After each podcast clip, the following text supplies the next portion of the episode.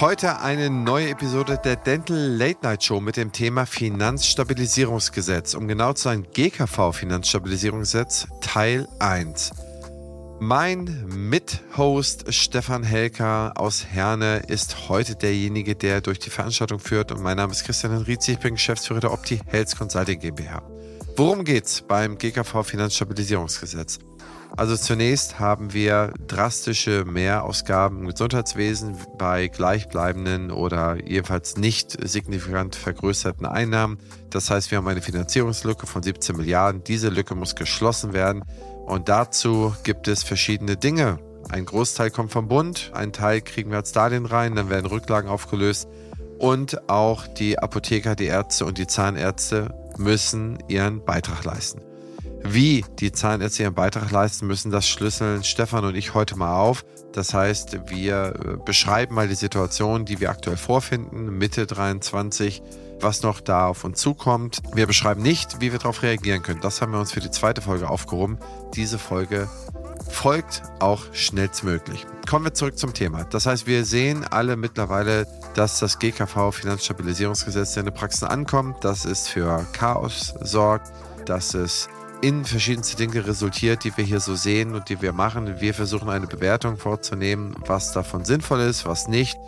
Und wir schauen uns auch die Fragestellung an. Jetzt haben wir ein Gesetz für 23 und 24, aber was ist 25 und 26?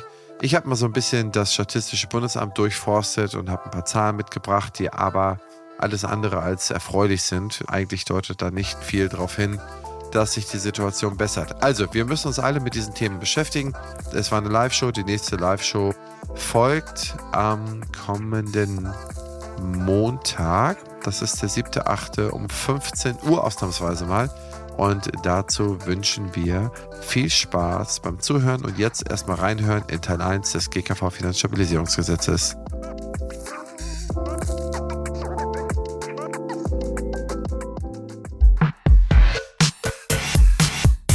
Also Thema heute, wie schon gesagt, Finanzstabilisierungsgesetz. Es trifft jede Zahnarztpraxis in Deutschland, außer du bist privat. Das heißt, wenn du eine Kassenzulassung hast, musst du dich als Praxisinhaber, aber auch als angestellter Zahnarzt, es trifft alle, weil es ja einfach ein Trickle-Down-Effekt ist, damit beschäftigen. Und es ist wie, wenn sich eine Spielregel ändert beim Fußball, musst du dich mit der Regel, egal ob sie gut oder schlecht ist, arrangieren. Und wie das klappen kann, das besprechen wir in den nächsten 45 bis 60 Minuten. Wir haben gesagt, es ist so umfangreich, dass es zwei Teile geben wird. Im ersten Teil, also heute, besprechen wir, was ist dieses Gesetz genau, wie wirkt es sich auf die Praxen aus und im zweiten Teil geht es darum, welche Lösungen kann es geben, um den Effekt abzumildern oder vielleicht sogar ins Positive zu kehren. Und in dem Sinne übergebe ich jetzt erstmal das Wort an Christian, weil Christian erklärt euch jetzt am Anfang erstmal genau, wie trifft es die Praxen ganz konkret, weil es, herrscht so viel Verwirrung gerade. Keiner weiß genau, was ist eigentlich betroffen, was ist nicht betroffen, PA, Cons, Chirurgie und so weiter und so fort. Also Christian, gib mal einen Überblick über das Finanzstabilisierungsgesetz. Ja, danke Stefan. Es ist ja schon letztendlich Ende Oktober letzten Jahres oder Ende September letzten Jahres ist es ja schon im Bundesrat sozusagen ja durchgewunken worden. Das heißt, es wurde bewilligt, es wurde sozusagen, nachdem es letzten Sommer im Bundestag verabschiedet wurde, wurde es letztendlich dann nochmal bestätigt im Bundesrat und dann hat man etwas gehört, aber so laut war es nicht. Auch viele von meinen Praxen haben sich eigentlich noch keine großen Gedanken dazu gemacht. Wir haben immer mal wieder darauf hingewiesen, wir haben immer mal wieder was, was rumgeschickt an unsere Praxen, haben gesagt, okay, pass auf. Dadurch, dass gewisse Sachen aus dem Gesetz, worauf wir später noch zu sprechen kommen, noch nicht, ich sag mal so, definiert worden sind, kann es sein, dass es auch so etwas wie rückwirkend zum 01.01.23 gibt, wenn es dann später in dem Jahr 23 irgendetwas festgestellt wird und so weiter und so fort. Naja, es hat ja, wie du jetzt sagst, selbst bei der Themenfestlegung von uns beiden von vor ein paar Wochen, ne, wenigen Monaten, hatten wir dieses Thema eigentlich noch gar nicht so super präsent. Ehrlich gesagt, wir haben es ja gesagt, okay, sollen wir das überhaupt, sollen wir es nicht? Aber jetzt hat es in den letzten, sagen wir mal, vier, sechs Wochen so eine Dynamik angenommen, dass man da einfach nicht mehr drum herum gehen kann. Weißt du, warum das die Dynamik angenommen hat? Weil alle ihre Q1-Bescheide bekommen haben. Also jetzt hat es wirklich die letzte Praxis wirklich einfach auch mal schwarz auf weiß bekommen, wie sich das auswirkt. Es war eigentlich schon früher absehbar, aber ganz ehrlich, wir haben halt einfach auch gepennt, ne? Muss man ganz offen sagen. Ja, das ist halt so, wenn ich das ganze Halbjahr mich im mündlichen Unterricht nicht melde und irgendwann kommt ein Zeugnis. Das ist vielleicht ein schlechtes Beispiel, aber es trifft es so ein bisschen. Es ist ein zeitverzögerter Effekt und meistens merkt man den dann im Geld. Und deswegen habe ich hier einfach mal geschaut, ich habe mal ein paar Statistiken gewälzt und versuche es mal herzuleiten. Also das GKV Finanzstabilisierungsgesetz, so heißt es ausgesprochen, hat insgesamt zwölf Seiten. Für die Zahnmedizin sind gerade mal zwei Absätze drin. Das ist auf DIN A4 Seiten besprochen, ist es noch nicht mal eine halbe Seite, eher eine Viertelseite, Drittelseite. Ja, das ist ganz gering. Ich kann es auch gerne nochmal in die Shownotes packen. Es ist nicht viel, aber das sollte sich jeder durchlesen. Das ist schon mal ganz interessant. Und dann sollte man sich anschauen, warum so ein Gesetz überhaupt gemacht wird. Und auch hier habe ich mir jetzt mal die Statistiken der letzten Jahre angeschaut. Und zwar habe ich jetzt mal repräsentativ, man sieht es über die letzten 20 Jahre, wie die Gesundheitskosten sich in Deutschland entwickelt haben. Die sind natürlich hochgegangen.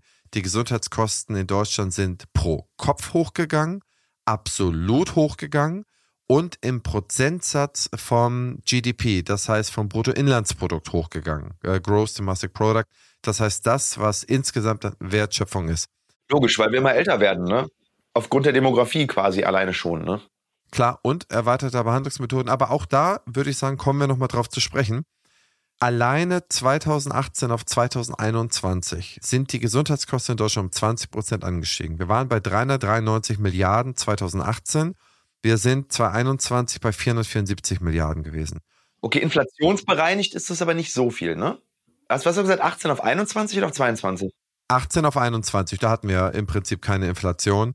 Ja, okay, dann ist das krass. Ja, okay. Das ist richtig krass. Es gibt, also auch da kann ich jedem empfehlen, schaut auf die Statis rein, das ist das Statistische Bundesamt, da gibt super Statistiken, die sind alle valide, das sind keine Fake News. Wenn ihr mal was sucht, gibt es sein. Es gibt super Suchfunktionen, super Grafiken, kann ich jedem empfehlen und jeder kann sich schnell schlau machen. Ja, ich habe es auch schnell gemacht. Ja, und da seht ihr, die letzten Zahlen sind 2021. Das heißt, 22 und 23 sind noch nicht drin. Das heißt, diese Inflation, die wir gesehen haben, ist ebenfalls noch nicht drin, zumindest nicht der letzten Jahre, aber es ist irrelevant. 2018, 21 sind drei Jahre. Die Gesundheitskosten sind um 20 Prozent gestiegen. 2018 bis 2021 von Anteil der, am GDP, also am Bruttoinlandsprodukt, von 11,7 Prozent auf 13 Prozent gestiegen. Und pro Kopf von 4.748 Euro auf 5.600 Euro gestiegen. Das heißt, wir sehen einen starken Anstieg, hat einen Sondereffekt, Corona. Ne, wir 2021 hatten wir gewaltige Corona-Stabilisierungskosten, wenn man so will, wenn man es mal so ausdrücken möchte. Impfstoffe, Masken, Desinfektionsmittel, hohe Einkaufskosten, Maskendeals von vereinzelten Bundestagsabgeordneten und so weiter, die waren sehr, sehr teuer. Aber das Geld durften unsere Abgeordneten zum Teil behalten. Ne? Das durften sie behalten. Aber haben eine Rüge bekommen, mit, mit ein bisschen Glück. Gut, und das hat dann dazu geführt, dass wir, ja, man kann schon sagen, bei 20 Prozent ist es übertrieben zu sagen, dass diese Gesundheitskosten explodiert sind. Sie sind explodiert. Und im Gesetz steht drinne, letzt schlussendlich der Zuschuss in 2023. Das heißt, unsere Gesundheitskosten werden refinanziert durch unsere Krankenkassengebühren. Ne? Das heißt, jeder, der gesetzlich versichert ist, zahlt in die Krankenkasse ein und der Arbeitgeber zahlt den gleichen Anteil in die Krankenkasse ein. Das reicht aber nicht, diese ganzen Einzahlungen, um mit dem, was hier eingezahlt wurde, ähnlich wie bei der Rentenversicherung, um hiermit alle Gesundungskosten oder Krankenkosten in Deutschland zu tragen. Ne? Das heißt, alles, was eingezahlt wird, reicht nicht dafür. Es ist im Jahr relativ großer Defizitbetrag. Und für das Jahr 23 war ein Zuschuss geplant von 14,5 Milliarden aus dem übrigen Bundeshaushalt. Das heißt, der Bundeshaushalt, der musste sich entweder refinanzieren durch neue Schulden oder musste irgendwie irgendwelche Leitungen an die Telekom verkaufen oder musste irgendwelche Commerzbank-Aktien wieder verkaufen, die der Bund hat oder seine Bahn an die Börse bringen oder irgendetwas muss der Bund machen, um 14,5 Millionen reinzutun. Kurze Zwischenfrage. Wir haben 80 Millionen Menschen in Deutschland. Du hattest gesagt, dass die Kosten pro Kopf bei 5.600 liegen. Jetzt wären 14 Milliarden ja knapp 2.000 Euro. Wo kommen die anderen 3.500 bis 4.000 Euro her? das, was der Bundeszuschuss ist, das ist nur der Zuschuss zusätzlich zu den Arbeitgebereinzahlungen in die GKV und der Arbeitnehmereinzahlung. Das ist nur der blinde Zuschuss. Okay. Das heißt, Krankenkassenbeiträge plus Zuschuss gleich die Ausgaben. Krankenkassenbeiträge plus der Zuschuss soll die Ausgaben decken. Das ist absolut korrekt. Und selbst diese 14,5 Milliarden reichen nicht. Der Bund musste für dieses Jahr nochmal um 2 Milliarden erhöhen. Das heißt, auf 16,5 Milliarden musste der Bund für 23 erhöhen. Zusätzlich hat die GKV ein unverzinsliches Darlehen bekommen. Das heißt, jetzt sind wir schon mal bei 17,5 Milliarden, die fehlen. Und es müssen noch, da muss man sich festhalten, 17 Milliarden eingespart werden. Ne? Also das heißt, das Gesundheitssystem ist in der Refinanzierung mindestens aktuell auf wackeligen Beinen. Schön, schön vorsichtig gesagt.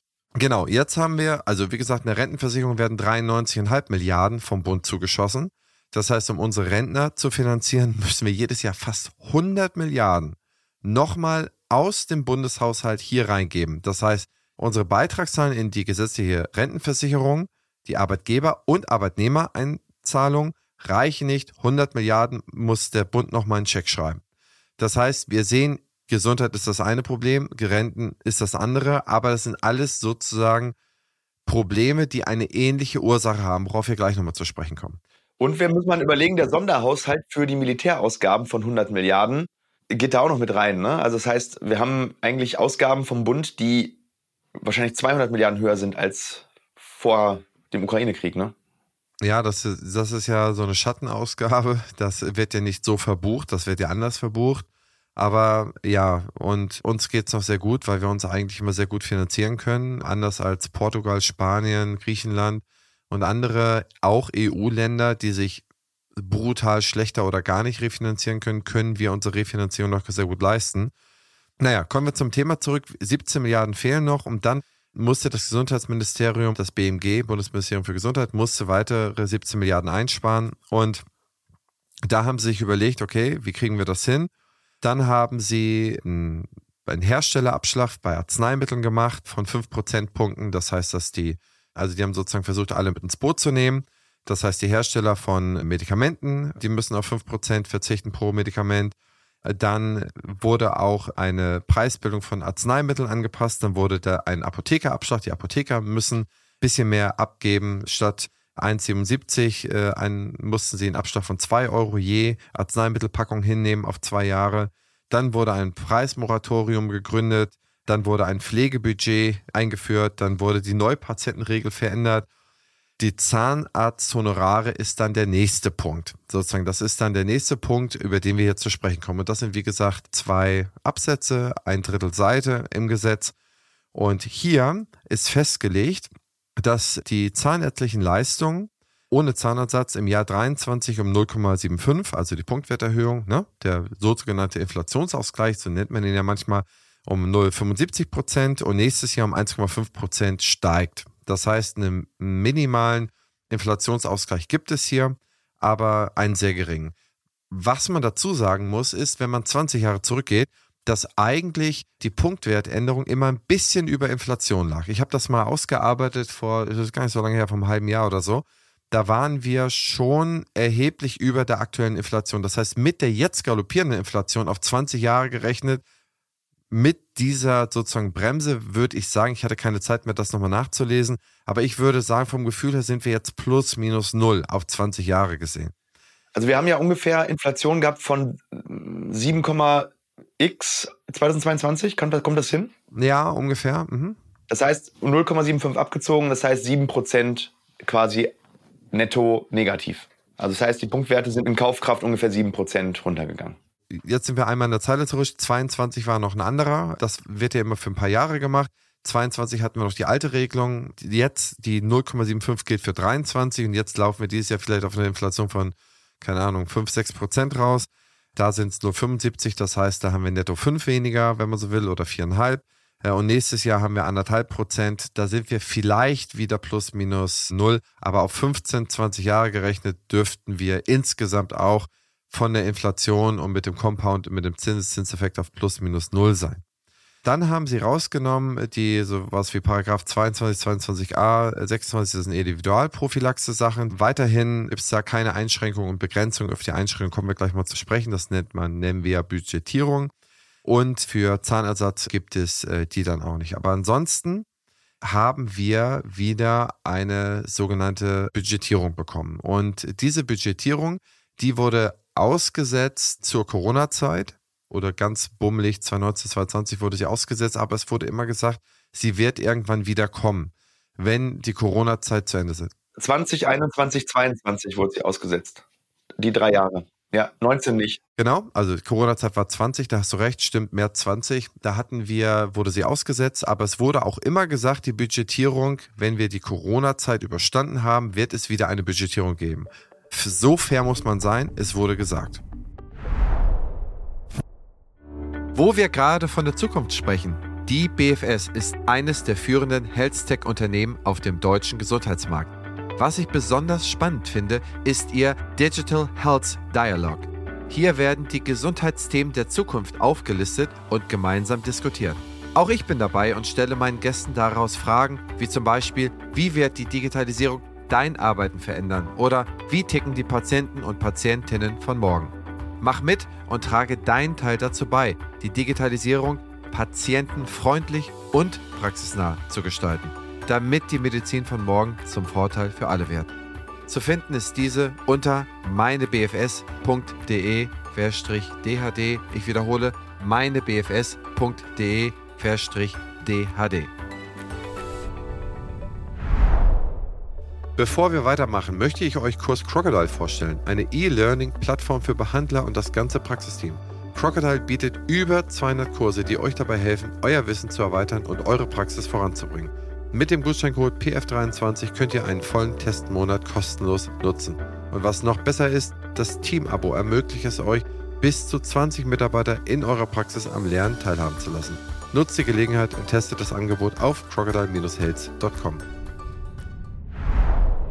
Ein passendes Ergänzungsformat zum Praxisflüsterer ist Küste und Kiez mit meiner Co-Host Dr. Anne Heitz. Wir beantworten Fragen in 15 bis 20 Minuten und immer und stets Dienstag früh in eurem Podcast-Player. Ihr Charme, mein Gepolter. Ich glaube, das ist unterhaltsam. Hört doch einfach mal rein. Das war auch der Hinweis, den wir auch unseren Kunden beispielsweise gegeben haben. Wir haben gesagt, okay, wenn ihr jetzt anfangt zu arbeiten, per Definition, wann ist die Corona-Zeit denn eigentlich zu Ende? Ist sie 22 zu Ende?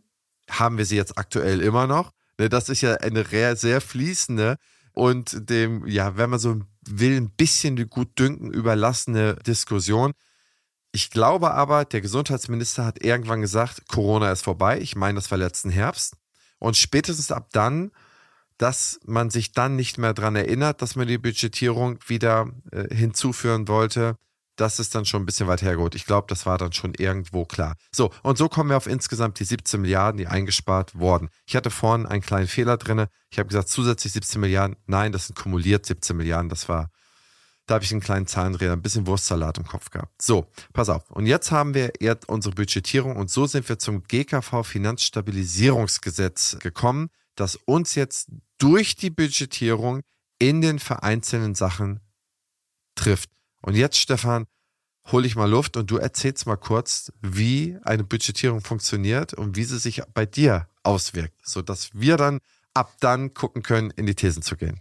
Genau. Also man muss natürlich jetzt ein bisschen vorsichtig sein, denn ich finde, die Budgetierung, die wir vor Corona hatten, war deutlich transparenter. Also man wusste ziemlich genau, woran man ist. Und das hat eigentlich zwei Gründe. Der erste Grund war, die Budgetierung hat auf Praxisebene stattgefunden und nicht auf Arztebene, so wie sie jetzt teilweise eben passiert im Konstchirurgiebereich. Und da gehe da geh ich auf jeden Fall gleich noch tiefer drauf ein, aber das macht es einfach für einen normalen Praxisinhaber völlig unmöglich zu wissen, wo man überhaupt steht. Im PA-Bereich ist die Budgetierung eben auch unterschiedlich, denn es war so, dass es eigentlich degressiv war vor der Corona-Krise, dass man gesagt hat, okay, du hast jetzt deine bestimmten PA-Fälle, ich glaube, das ging nach, lass mich kurz überlegen, so und so viele äh, PA-Fälle pro, äh, pro Vollzeitarzt hattest du pro Quartal. Ich glaube, es waren irgendwie zehn PA-Fälle, volle PA-Fälle, die du machen durftest. Aber wenn du da drüber warst, hast du für die weiteren Fälle immerhin noch 90 Prozent bekommen. Wenn du dann stärker drüber warst, irgendwann 80, 70, 60, 50 und so weiter. Das heißt, du bist in so eine leichte Regression gefallen. Du konntest sagen, okay, den machen wir jetzt noch, den machen wir jetzt. Du wurdest halt immer ein bisschen vorsichtiger, wenn du wirklich sehr stark PA-lastig warst. Jetzt ist es so, du hast ein ganz hartes Budget und das Schlimme ist ja eigentlich, dass sich dieses Budget an dem orientiert für PA. Wir sind jetzt wirklich erstmal im PA-Bereich was du letztes Jahr gemacht hast. Das heißt, du konntest jetzt in 2022 Vollgas geben in der PA und hast ein deutlich größeres PA-Budget für dieses Jahr bekommen, als wenn du eigentlich Augen zugemacht hast, Ohren zugemacht hast und hast gesagt, wir machen in dem Jahr wenig PA. Obwohl es ja eigentlich die gleiche Praxis ist. Das finde ich ein großer, großer Flaw, also ein groß, groß, großer Fehler in diesem Gesetz. Und was wir jetzt auch noch haben, ist, dass du dieses PA-Budget nur noch um 3% pro Jahr steigern kannst und wenn du das PA-Budget nicht ausnutzt in diesem Jahr, ist das, was du jetzt in diesem Jahr machst, die neue Baseline für das nächste Jahr. Das heißt, wenn du dieses Jahr nur 80 Prozent oder 70 Prozent der Behandlungen machst, die dein Budget hergibt, bist du im nächsten Jahr bei diesen 70 Prozent gecapped. Und das ist natürlich extrem, extrem schlecht für die Zahnärzte, weil du musst eigentlich ein bisschen überbehandeln. Für das Überbehandeln bekommst du, glaube ich, sind es 20 Prozent, oder? Nur noch ausgezahlt oder sogar 10 nur noch. Ich meine, es sind 20 Prozent. Das heißt, du fällst von 100 nicht auf 90, 80, 70, du fällst auf 20. Und für 20 Prozent von dem, was du normalerweise bekommst, kannst du natürlich die Behandlung nicht mehr machen. Also du bist richtig stark im Minus. Ja? Alleine die Gehälter, dann alles, was dazukommt. Also ich sag mal, so ein Fixkostenapparat von so einer Praxis, 60, 70 Prozent. Ja? Das heißt, du bist quasi 50 Prozent im Minus. Und das trifft Praxen, die natürlich jetzt PAs im letzten Jahr, vorletzten Jahr gemacht haben, die ganz viele Leute jetzt in den UPTs drin haben. Die ja, was ja versprochen wurde, ja, und wo auch Patienten in diese Richtung erzogen wurden, wo gesagt wurde, ihr kommt jetzt zur PA und in den nächsten zwei Jahren übernimmt die gesetzliche Krankenkasse eure unterstützende Parodontitis-Therapie. Und jetzt müssen diese Praxen vollkommen zurückrudern. Und das ist das Erste, was jetzt so krass in den Praxen ankommt, was ich selber habe in der Kommunikation, was mir aber, weil wir gut vernetzt sind, was mir ganz viele Inhaber jetzt zutragen, dass es ein absolutes Chaos ist, dass PAs, die teilweise gemacht werden müssen, nicht mehr gemacht werden können, müssen verschoben werden, abgesagt werden. Was ist, wenn ZE dahinter kommt? Ja, das heißt, Zahnersatz dahinter, dann bist du ja verpflichtet, eine Parodontosebehandlung zu machen. Geht zum Gutachter, der sagt dann, Parodontosebehandlung muss gemacht werden, was ja auch sinnvoll ist. Und dann bist du komplett im Dilemma als Inhaber. Dann machst du die PA im Zweifel umsonst. Oder du gehst in die Kommunikation und machst was anderes, aber das würde ich jetzt erstmal für die nächste Folge schieben, was du machen kannst. Und das führt natürlich zu einer extremen Unsicherheit einmal auf der Inhaberseite, aber auch auf der Patientenseite. Und das Schlimme ist für den Inhaber eigentlich, der Patient ist verwirrt, ruft bei seiner Krankenkasse an und sagt, hey, ich zahle doch Beiträge. Und die Krankenkasse sagt dann am Telefon, ja, natürlich bezahlen wir Ihre Behandlung. Gehen Sie zu einem anderen Zahnarzt oder konfrontieren Sie Ihren Zahnarzt damit. Und das ist das Schlimme daran, wenn das Gesetz so wäre, dass man gesagt hätte, ab da könnt ihr privat behandeln, wenn das Budget voll ist, dann wäre es gar nicht so ein großes Problem, weil dann könnte man dem Patienten sagen, hey, unser Budget ist alle, also Sie können es in einer anderen Praxis machen lassen, aber wir sind, was AOK-Patienten angeht, voll für den Rest des Jahres. Ist Katastrophe. Ne? Also kannst du dir vorstellen, was das in den Praxen auslöst. Im Zweifel wird der schwarze Peter dann dem Zahnarzt zugeschoben, der aber natürlich nicht umsonst behandeln kann. Wie soll er das machen? Das war einmal quasi so ein bisschen mein Rant über die PA-Schiene, weil das ist wirklich der schlimmere Part der Budgetierung weil du überhaupt keine Möglichkeit hast, es auszugleichen. Das Budget ist hart gecapped. Und jetzt stell dir mal vor, ich weiß gar nicht, wie es funktionieren soll. Wir sind eine Wachstumspraxis. Nächstes Jahr stellen wir drei neue Zahnärzte ein, haben aber das gleiche PA-Budget wie im letzten Jahr. Was machen? Ich habe keine Lösung, wirklich nicht. Vielleicht kennst du eine, können wir gerne gleich drüber diskutieren oder in der nächsten Folge. Aber das ist schon wirklich, das ist richtig harter Tobak. Auf der Konstchirurgie-Seite ist es eigentlich die Rückkehr der alten Budgetierung im Großen und Ganzen mit zwei Veränderungen. Die erste Veränderung ist, dass es jetzt nicht mehr auf Praxisebene budgetiert ist, sondern auf einzelner Behandlerebene, zumindest theoretisch. Das heißt, wenn du in einer Praxis einen Behandler hast, der extrem viele Füllungen macht und du hast auf der anderen Seite einen Behandler, der vielleicht eine Spezialisierung hat im Bereich, wie bei mir, Implantologie, dann kannst du dieses Budget dem anderen Behandler nicht weitergeben. Das heißt, wenn der drüber ist und du bist drunter, dann wird dem einen das abgezogen und der andere hat es nicht ausgenutzt, ist der Krankenkasse aber im Prinzip egal. Das heißt, für gerade Praxen, die ein Spezialistenkonzept fahren oder, oder wo es halt eben ungleich ist, auch eine sehr große Herausforderung. Und die zweite Änderung, die gemacht wurde, ist, ich bin mir nicht hundertprozentig sicher, aber wir haben nur noch 80 Punkte bei einigen Krankenkassen pro Patient pro Quartal. Und ich meine, das war früher mehr und es war auch anhand der Scheinzahl gestaffelt. Das heißt, wenn du wenig Scheine hattest, hattest du mehr Punkte.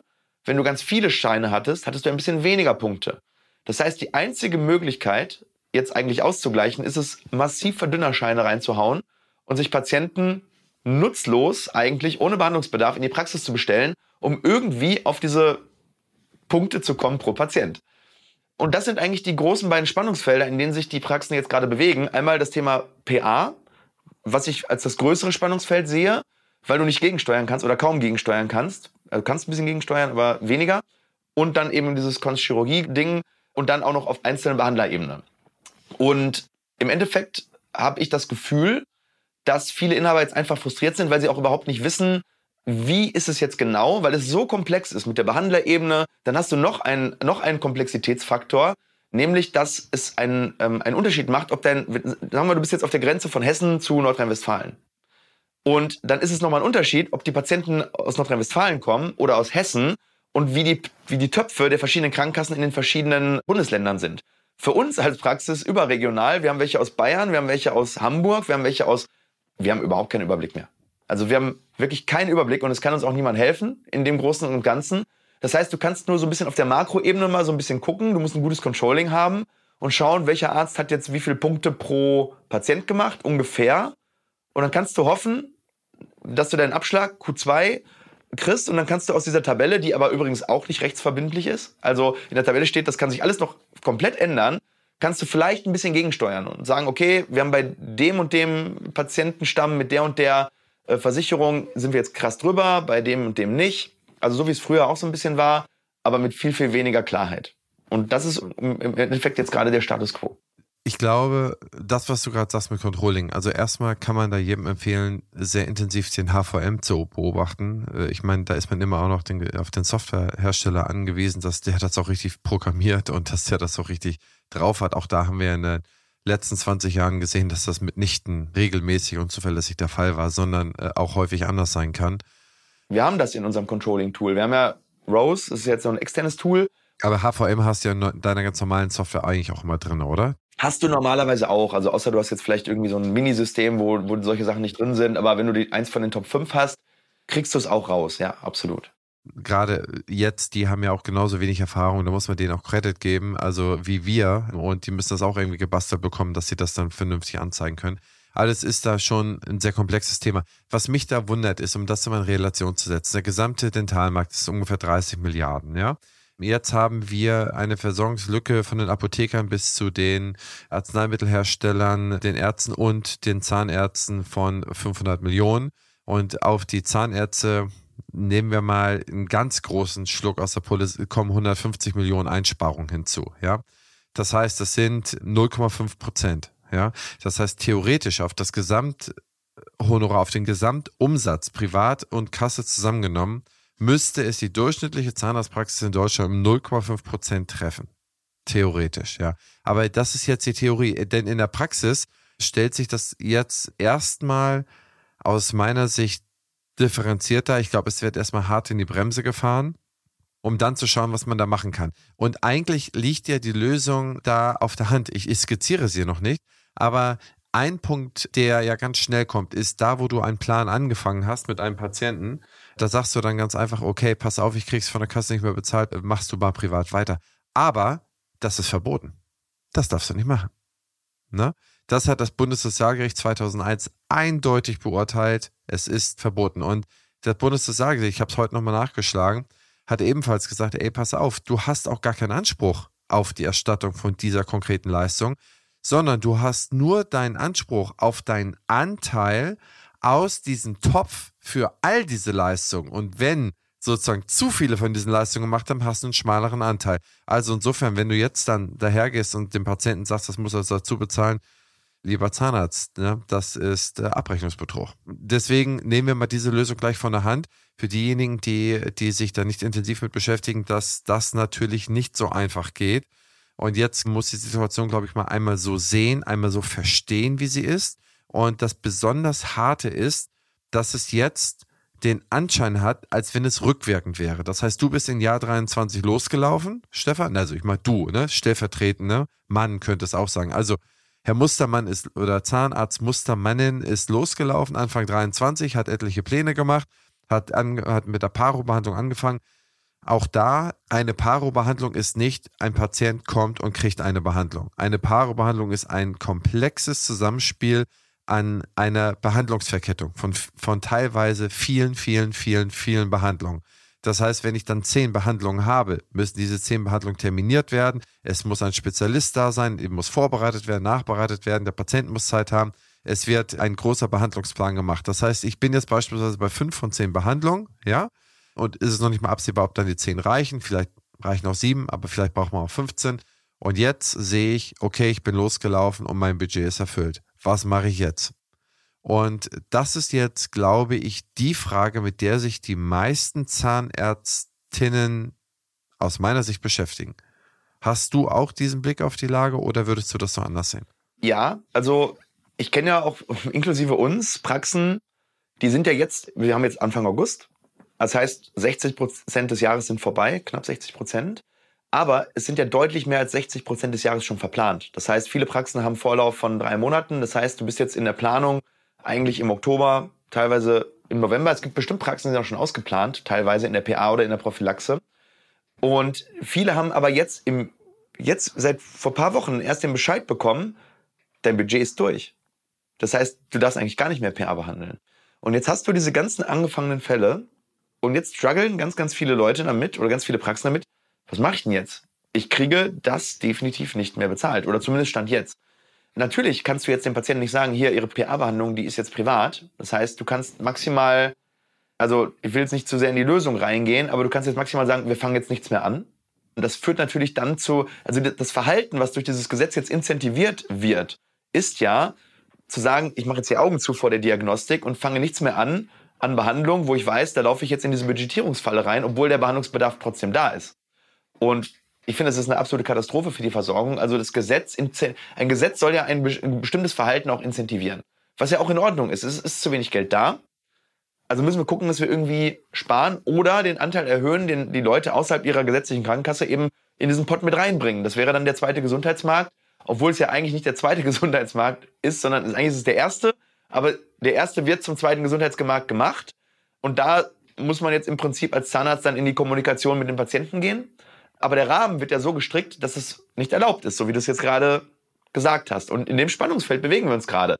Viele Praxen wissen, dass sie jetzt Sachen machen müssen, die sie eigentlich nicht mehr machen können, weil es einfach defizitär ist. Aber viele werden da jetzt in diesem Jahr auch teilweise nicht mehr rauskommen und dann eben mit, mit diesen massiven Kürzungen dann ähm, leben müssen und werden aber 2023 oder ab jetzt ganz anders planen und ganz anders äh, die Versorgung angehen. Du fährst ja die Praxis dann kontrolliert runter und das ist jetzt unsere erste, was heißt These? Das ist eigentlich fast schon eine Feststellung. Ne? Also die Praxis fährt ihre Kapazität runter, ihre Leistung. Ich, ich weiß nicht, wie es in Q4 sein wird. Es werden viele, viele Praxen sehr lange Urlaub haben in Q4. Da bin ich mir sehr, sehr sicher.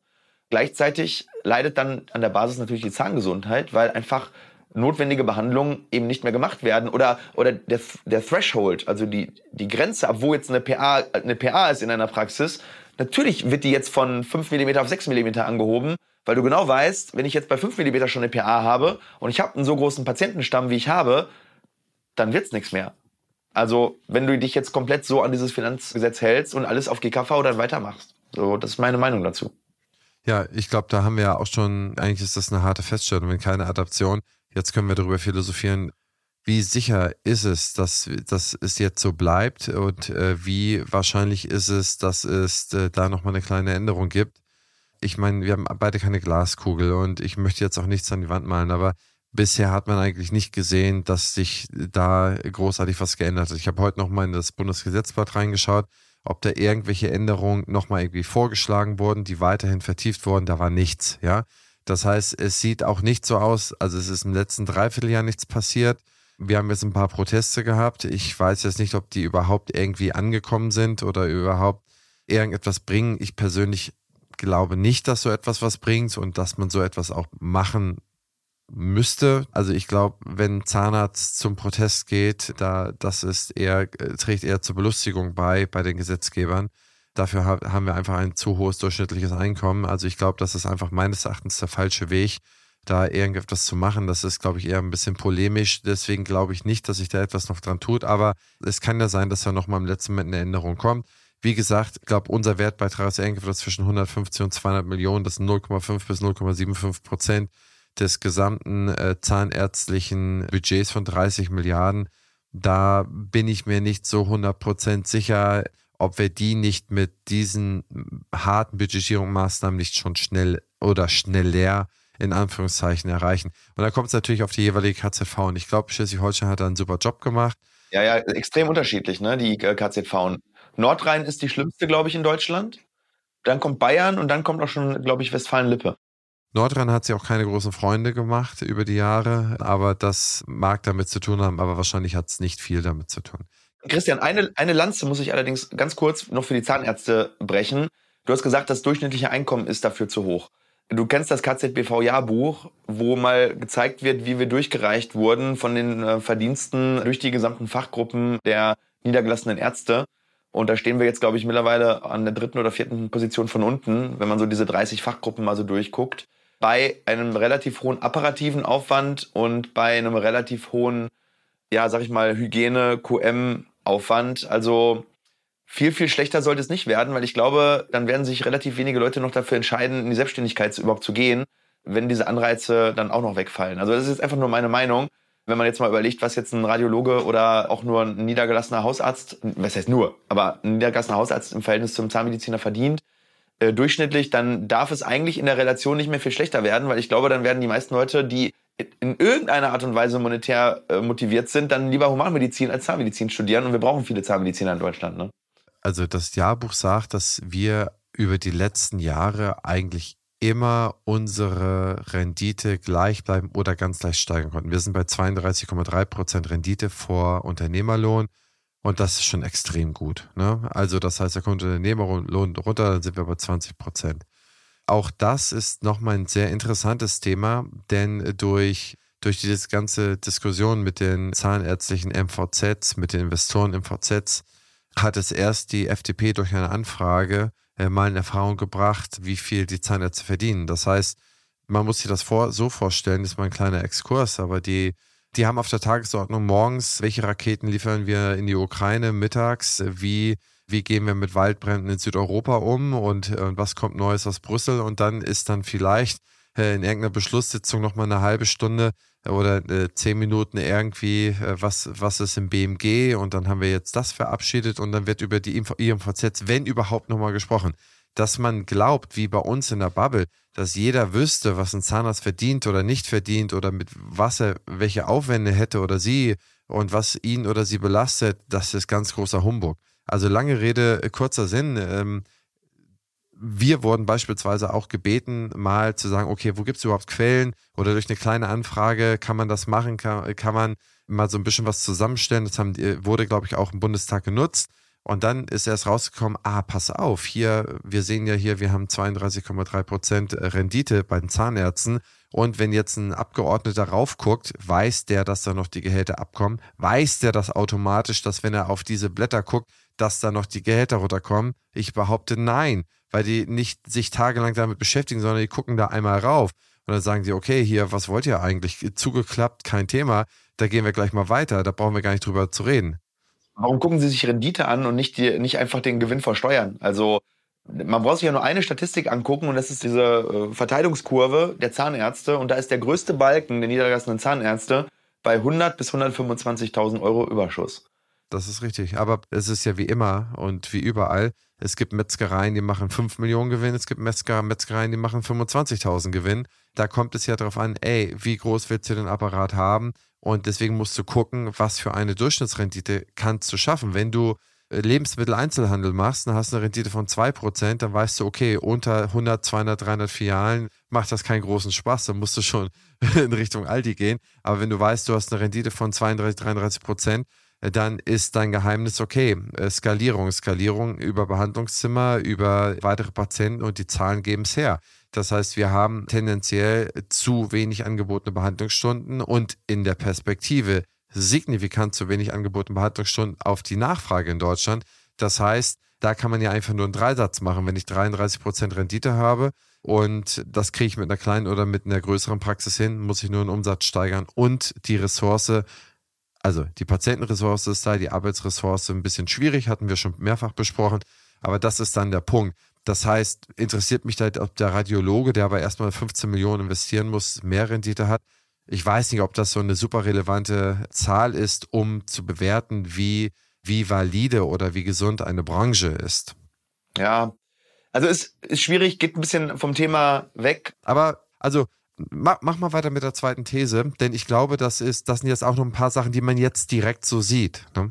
Also passt ja jetzt ganz gut zu dem, was du gesagt hast, dass man sagt, okay, die Rendite der Zahnärzte ist, liegt bei 32 Prozent. Gut, ne, da muss man sehen, dass, dass das eine Einbehandlerpraxis meistens ist, wo der Inhaber nicht in den Kosten drin ist.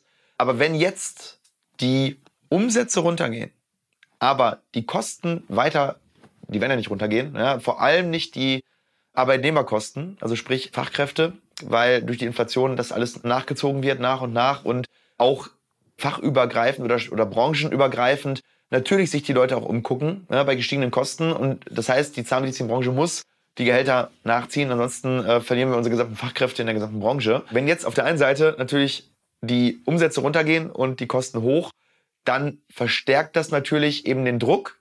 Aber die Zahnärzte können es dann eben auch teilweise nicht mehr bezahlen. Und dementsprechend haben wir eine Abwanderung. Ja, netto nochmal aus der Branche.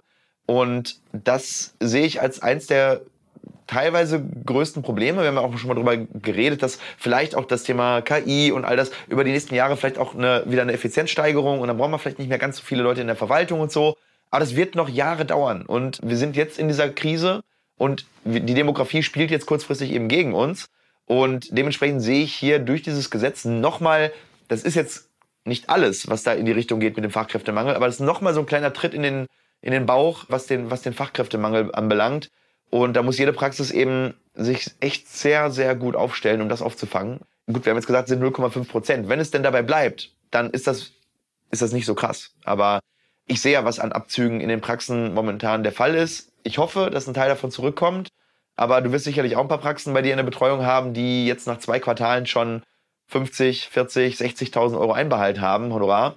Und da ist noch nicht das zweite Halbjahr, wo PA erstmal richtig äh, reinkickt, ist ja noch gar nicht drin. Also nach einem halben Jahr hat ja noch keiner sein PA-Budget aufgebraucht. Also wir werden schon Praxen sehen, die meines Erachtens bei einem Umsatz von, wenn es größere Praxen sind, vielleicht ein bis zwei Millionen auch 100.000 Euro Einbehalt haben. Das sind fünf Prozent vom Umsatz. Und fünf Prozent vom Umsatz Einbehalt bedeutet fünf Prozent Marge weg. Ja, dann musste erstmal die Gehaltsverhandlung führen, wo derjenige sagt, ich möchte acht Prozent mehr Gehalt.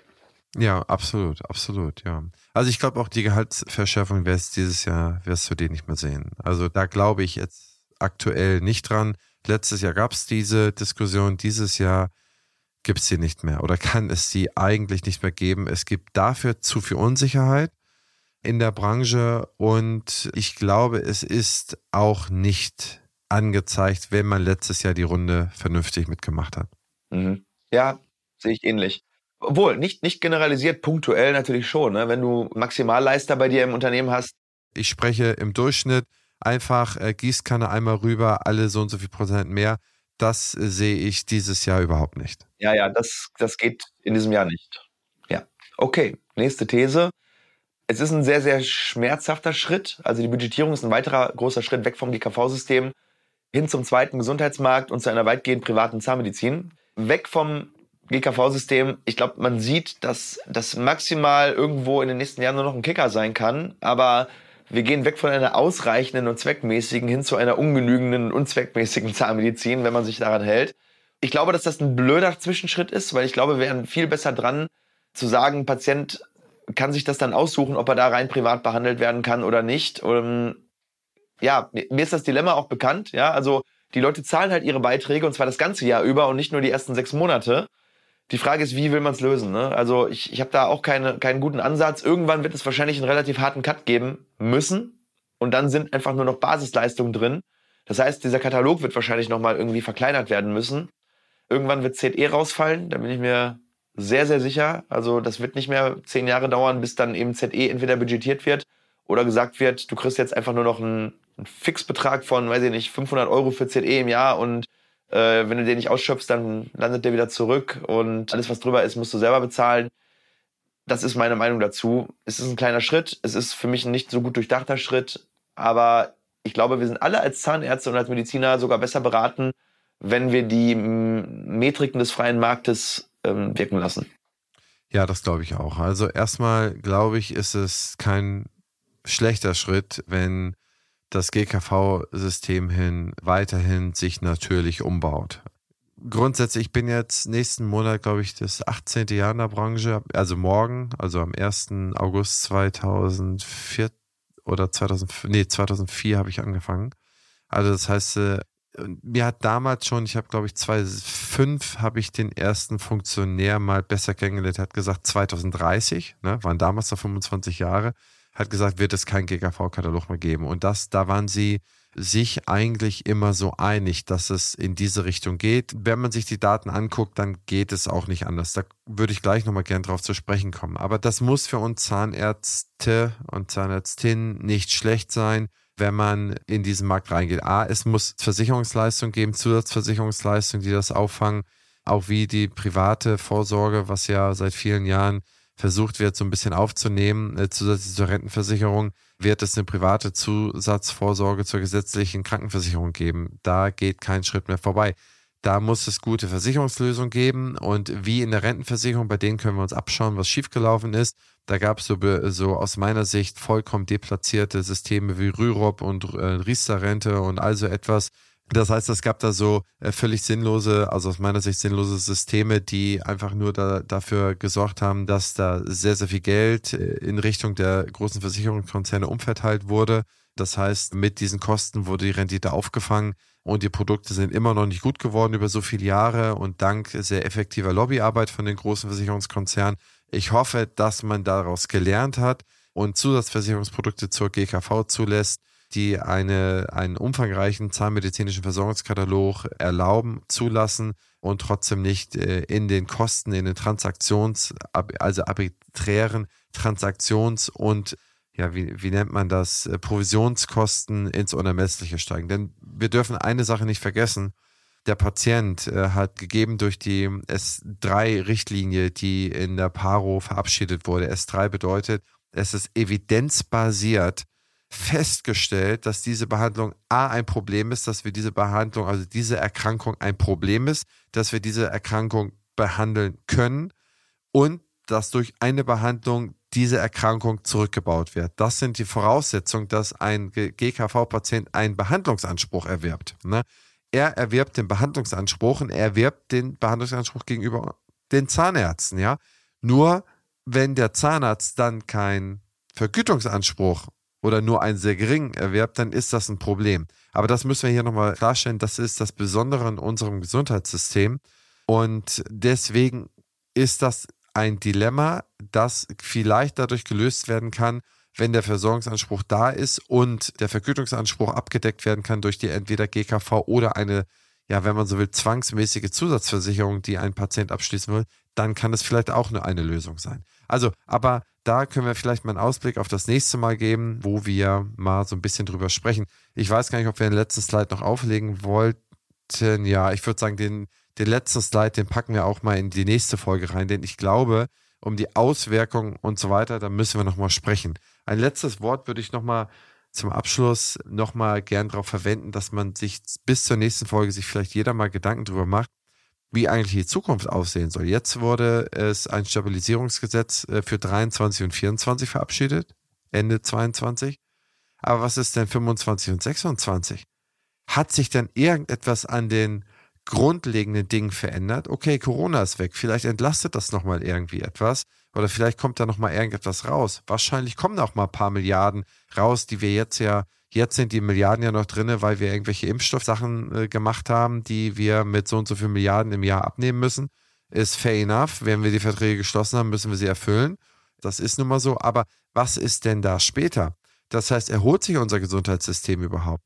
leg doch mal die Demografietabelle auf. Wie viele junge Leute haben wir in Deutschland? Wir haben, behalten wir unsere 45 Millionen Arbeitnehmer, die einzahlen in Deutschland? Oder wären das eher 40 oder 35, weil wir überaltern, weil viel mehr Leute aus dem Arbeitsleben rausgehen, dadurch Einzahler in das System rausgehen? dafür Leute länger leben. Ey, was für Gesundheitskosten fangen an? Was belastet denn da das System? Was wird denn da? Man weiß ja mittlerweile, äh, zum Beispiel, ich war ganz schockiert. Weißt du, was die Durchschnittszeit eines Menschen im Altersheim ist? Nur ein Dreivierteljahr. Das heißt, aktuell können wir sie im Durchschnitt ein Dreivierteljahr und dann, dann versterben sie, ja. Das heißt aber, wie viele Jahre häusliche Pflege, häusliche Gesundheitsversorgung wird es bei den Leuten noch geben, wenn sie dann 80 und 90 und 100 werden und mit 65 aus dem Job rausgehen? Und früher sind sie mit 72 gestorben, jetzt sterben sie mit 92 oder mit 85. Das heißt, das ist ja alles schön und gut, aber das sind jetzt einfach mal Zahlen, die wir betrachten müssen. Ich würde sagen, in 5, 6, 7 Jahren brauchen wir 30 Milliarden Zuschuss zum GKV-System. Wie soll das finanziert werden? Ist unfinanzierbar. Also es wird ab jetzt nur schlimmer. Es wird vielleicht ganz kurzfristig wieder besser, weil Corona jetzt mal ein Sondereffekt war, der vielleicht wieder wegfällt. Aber eigentlich ist das ja jetzt nur ein Katalysator gewesen, um es wirklich jetzt nochmal, wirklich, jetzt musste ein Gesetz kommen, irgendein Gesetz musste ja kommen. Und dann ist vielleicht 25, 26, wie du gesagt hast, vielleicht gibt es eine ganz kleine Entspannung, aber der langfristige Trend spricht ja dagegen. Und wenn man sich dagegen mal anschaut, wie viel Euro gibt denn jeder Bundesbürger im Durchschnitt privat für seine Zähne aus, das sind um die 80 Euro. Das bedeutet, das sind gerade mal, wenn es 80 Millionen sind, 80 Euro, ja, kannst du dir ja ausrechnen, das ist, das ist nicht viel, das sind 1,6, Moment, das sind 6, 7 Milliarden. Kann das, kommt das hin? 80 Millionen mal 80, 8 mal 8 sind, ja, 64, 6,4 Milliarden, ja. War ein bisschen mehr als 80 Euro, sind wir 7 Milliarden. Ist das, kommt das hin für den zweiten Gesundheitsmarkt? Zuzahlung nur? Ich glaube, das kommt grob hin, ja. Also es müsste grob hinkommen. Wir haben, wir haben 14, 15 Milliarden in der Kasse. 14, 15 Milliarden der Kasse, 7 Milliarden haben wir dadurch, dann sind wir bei 22, 23, also tendenziell könnte es auch mehr sein. Denn wir müssen ja irgendwie auf 30 Milliarden kommen. Ich weiß nicht, ob die Zusatzversicherung schon 7, 8, nee, wir haben die PKV noch. Ja, könnte ungefähr hinkommen. Ja, grob könnte es hinkommen.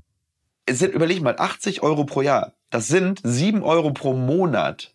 Das heißt, die langfristige Lösung liegt ja in uns, in den Zahnärzten, zu kommunizieren, dass Zähne wichtig sind und dass man dafür ein paar Euro im Monat mehr Geld ausgeben kann. Ja, dass man sagt, okay, was, was wären denn, wenn im Durchschnitt 150 Euro, dann wäre die Lücke komplett geschlossen. Komplett und mehr. Ja, wenn, wenn die Leute nur 150 Euro im Jahr für ihre Zähne ausgeben würden. Und ich habe mal nachgerechnet, bei uns in der Praxis sind es im Durchschnitt circa 500 Euro pro Patient, die die Leute privat zuzahlen im Jahr. Klar, gut, wir sind eine implantologische Praxis, alles, alles logisch ist vielleicht ein bisschen nach oben hin verschoben. Aber ich glaube, dass man mit guter Kommunikation dem Patienten gegenüber und natürlich mit dem Verständnis, dass natürlich die, die Töpfe aufgrund der Demografie nicht mehr so sein können wie vor 20 Jahren, dass das der einzige Weg ist, langfristig aus dieser Misere. Also, wie soll das sonst funktionieren? Und am Ende ist es ein Prioritätenspiel. Ähm, wenn nicht mehr Geld da ist, muss mehr für Gesundheit prozentual ausgegeben werden und vielleicht weniger für Transportation, für Urlaub, fürs Auto, für Zigaretten. Also, ne, man muss einfach gucken, dass man mit den Ressourcen, die man hat, so langsam ein bisschen nachhaltiger wird. Ich glaube, dass diese Zeiten des überschwelgenden Luxus und der Verschwendung in der breiten Masse und der Bevölkerung ein Stück weit zurückgehen werden. Auch wenn unser Leben vielleicht nicht schlechter wird. Aber ich glaube, man muss sich sehr gut überlegen, wofür man in Zukunft sein Geld ausgibt. Ja, ich glaube, wir sagen das auch aus einer sehr privilegierten äh, Situation, wo unser Kühlschrank voll ist. Wir haben ja, es gibt 45 Millionen, die arbeiten. Tendenz äh, hoffentlich gleichbleibend durch, durch gescheite, äh, vernünftige Zuwanderung. Aber äh, tendenziell haben wir 40 Millionen, die wir mitversorgen müssen und da eher die Tendenz, die auf jeden Fall steigend, ja. Und was du sagst, das macht sehr, sehr viel Sinn. 1500 Euro ist nach einer Roland Berger Studie jeder Bundesdeutsche bereit für seine Gesundheit insgesamt auszugeben. Wir als Zahnärzte greifen davon 80 Euro. Insgesamt werden ungefähr 700 Euro ausgegeben für seine Gesundheit oder Gesundung oder Gesunderhaltung. Also die Bereitschaft ist schon da. Und wir hatten das, glaube ich, schon mal das Thema, auch bei der Inflation. Es ist schon eine gewisse Verdrängung, ja. Und wir haben halt ein System, was nicht unbedingt, und das ist ein zweites Systemproblem, wir werden eine geriatrische Bevölkerung wie, wie, Japan und Italien. Ich hoffe zwar, wir kriegen es so abgewendet, aber wir werden sehr alt. Das führt dazu, dass das Einkommen auch ungleich verteilt ist. Das Einkommen ist oder das Vermögen ist bei den Alten und nicht bei den Jungen. Wir sind die erste Generation, die, wo eine 35-jährige Familie Er hat 1989 das Doppelte gehabt wie eine 35-jährige Familie heutzutage und dafür haben die, hat der 70-jährige, ich glaube, das Zweifache oder so, als was er 89 hatte. Und das heißt, wir sind dann irgendwie in so einer Kippsituation. Und was ich mir wünsche, ist, dass wir mit einer einheitlichen Stimme sprechen, unsere Vertreter mit einer Stimme, mit einer Position reingehen, sich darauf vorher einigen, was können wir machen? Vielleicht proaktiv mit Angeboten hingehen, lass uns die Sachen aus dem Katalog rausnehmen, lass uns dafür e, ein, ein System etablieren, was langfristig wirkt, dass jeder Bundesbürger jetzt vielleicht mit einem Euro anfängt oder so, irgendeine Art Versicherungs- oder Absicherungssystem oder der Zahneuro oder weiß der Geier was und dass man den vielleicht auf seine 6, 7, 8 Euro dann steigern kann und das dann, das dann angespart ist für sich, für diese Behandlung. Und derjenige oder diejenige, die seine Zähne pflegt, die die sich dann äh, halbjährlich stempeln lässt sozusagen, die da nicht dran braucht, der hat dann oder die hat dann mit 50 oder 60 sehr, sehr viel mehr zur Verfügung und kann es dann vielleicht auch für andere Behandlungen im Zahnbereich ausgeben, die vielleicht hochwertiger sind, weil er oder sie bis dahin seine Zähne gut gepflegt hat. Oder vielleicht kann man auch sagen, man nimmt die unteren 20 Prozent der Bevölkerung raus, die es halt wirklich nicht können. Ne? Und das ist ein bisschen Solidarität. Also sowas in der Richtung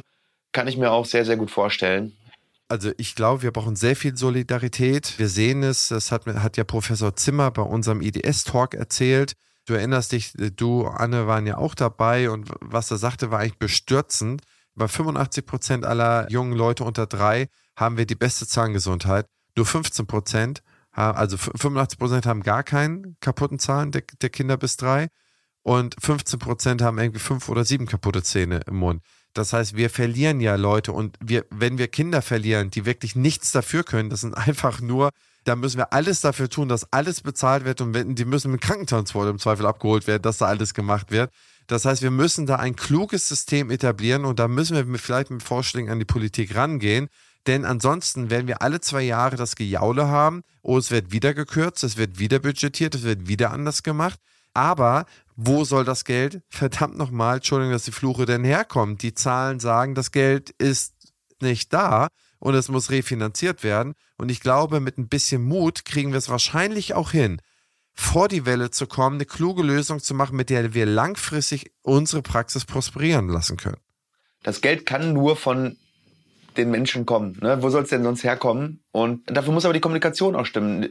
Ich bin seit Jahren, predige ich, kommuniziert eure Leistung, was sie wert ist. Weil die Leute sind nun mal durch das GKV-System in dieser Vollkasko-Mentalität.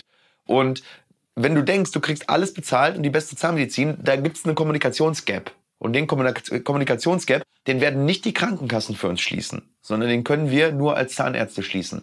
Dadurch, dass wir das online machen, dadurch, dass wir es in den Praxen machen und dadurch, dass wir einfach mit einer Stimme sprechen und sagen, eine hochwertige Zahnmedizin ist nun mal im GKV Katalog nicht drin. Nur so können wir wirklich die Zahngesundheit auf ein hohes Level in Deutschland heben. Geht nicht anders. Gut. Nächste Folge. Ja, müsst ihr auf jeden Fall reingucken. Wir stellen unsere Top 10 Maßnahmen oder mal gucken, ob es Top 8, Top 10, Top 15. Wir werden uns vorher kurz schließen. Alle legalen Maßnahmen, die ihr machen könnt, um die GKV-Budgetierung smart zu umschiffen. Und das wird sicherlich sehr, sehr spannend. Da machen wir nochmal so einen Sondercall und dann gibt es eine richtig coole Liste. Das sind dann keine Thesen, würde ich sagen, sondern das sind unsere ja, Verhaltenstipps oder whatever, unsere Verhaltenshacks gegen die Budgetierung. So machen wir das. Stefan, hau rein, hab eine schöne Woche, bleib gesund und munter. Bis in zwei Wochen spätestens. Ne? Christian, du auch und ihr vor der Mattscheibe natürlich auch. Macht's gut. Und auch hinter der Kamera an Alex und Team. Vielen, vielen Dank. So, wenn euch diese Episode gefallen hat, dann hört doch direkt am Montag live 15 bis 16 Uhr rein. Da sprechen wir über die Lösungsansätze zum GKV Finanzstabilisierungsgesetz und ich glaube, da ist das ein oder andere für die Zahnarztpraxis dabei. Und darüber hinaus, wir freuen uns sehr über eine positive Bewertung. Das hilft uns sehr, den Mut zu behalten, das weiterzumachen und uns die Vorbereitung und die Abende um die Ohren zu schlagen und auch sonst mal eine kleine Mail. Würde ich mich sehr darüber freuen. Ich beantworte alle Fragen und versuche die Sachen rauszusuchen, die erfragt werden. Also, insofern, bis Montag. Viel Spaß und ein schönes Wochenende.